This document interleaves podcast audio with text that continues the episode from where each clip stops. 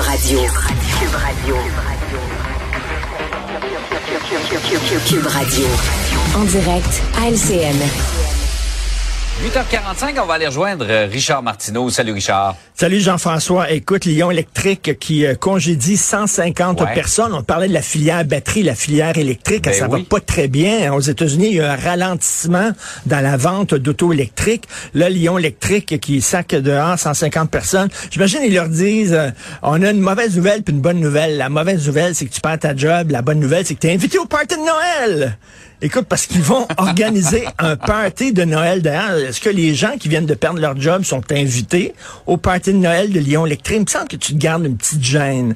Quand tu dois te départir de 150 employés comme ça parce que tes affaires vont mal, t'organises pas un gros party de Noël pour tout le monde.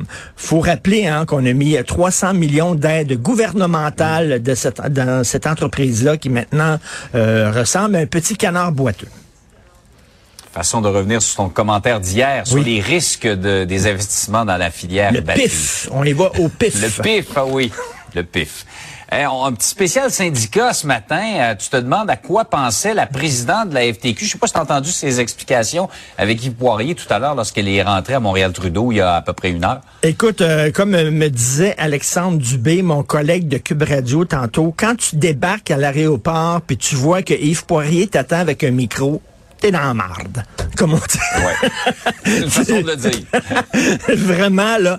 Écoute, mettons de côté le fait qu'il y a une grève et qu'il y a le Front commun puis qu'il y a une grève actuellement. Mettons ça de côté, OK?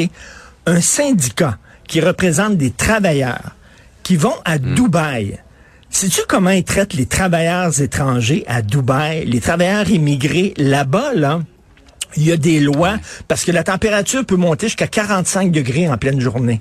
Il y a des lois là-bas qui empêchent euh, les gens de travailler lorsqu'il fait trop chaud, sauf les travailleurs immigrés. Les travailleurs immigrés qui viennent entre autres d'Afghanistan, du Pakistan, on leur enlève leur passeport pour être sûr qu'ils vont rester là.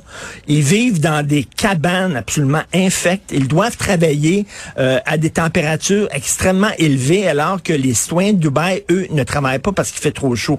On les traite presque comme des esclaves. Comment ça se fait qu'un syndicat va là? Première question. Deuxième question.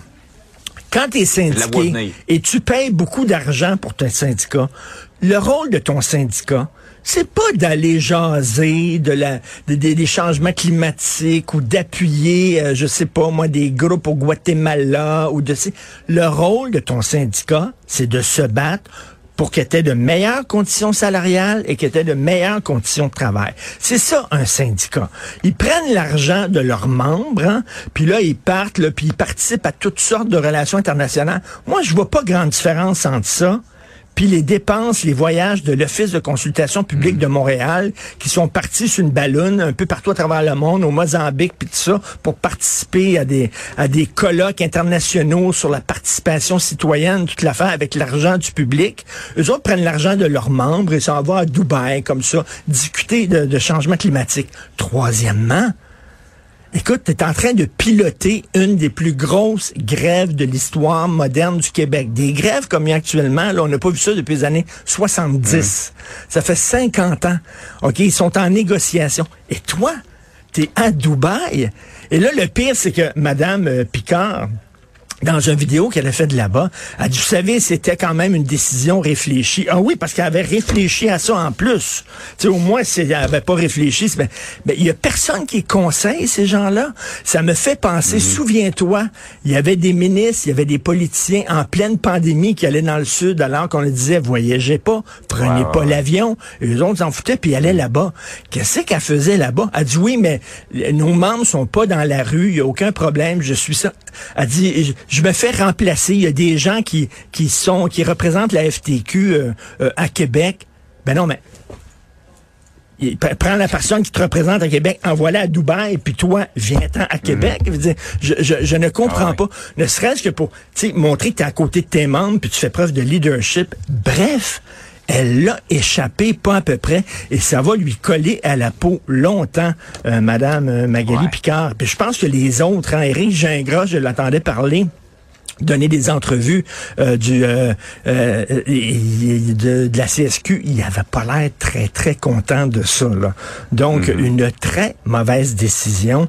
Et je reviens là-dessus. Pour moi, c'est comme euh, des décisions de, de- on voit des fonctionnaires, des hauts fonctionnaires qui voyagent à gauche et à droite. euh, euh, c'est un peu la même chose. Et après ça, tu sais, c'est difficile pour toi de dire, ben ça n'a pas de bon sens. Ils ont dépensé de l'argent pour les Kings de Los Angeles, puis tout ça. C'est un manque de jugement. Mais qu'en est-il de ton jugement à toi? Bref, euh, elle est dans l'eau chaude, Madame Picard.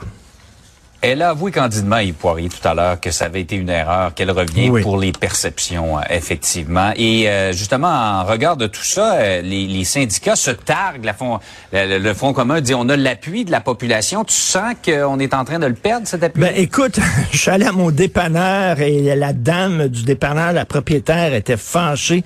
Son fils euh, qui était, qui devait faire un stage, tu sais, faire un stage pour pouvoir après ça travailler en son milieu. Le stage est annulé, était vraiment fâché.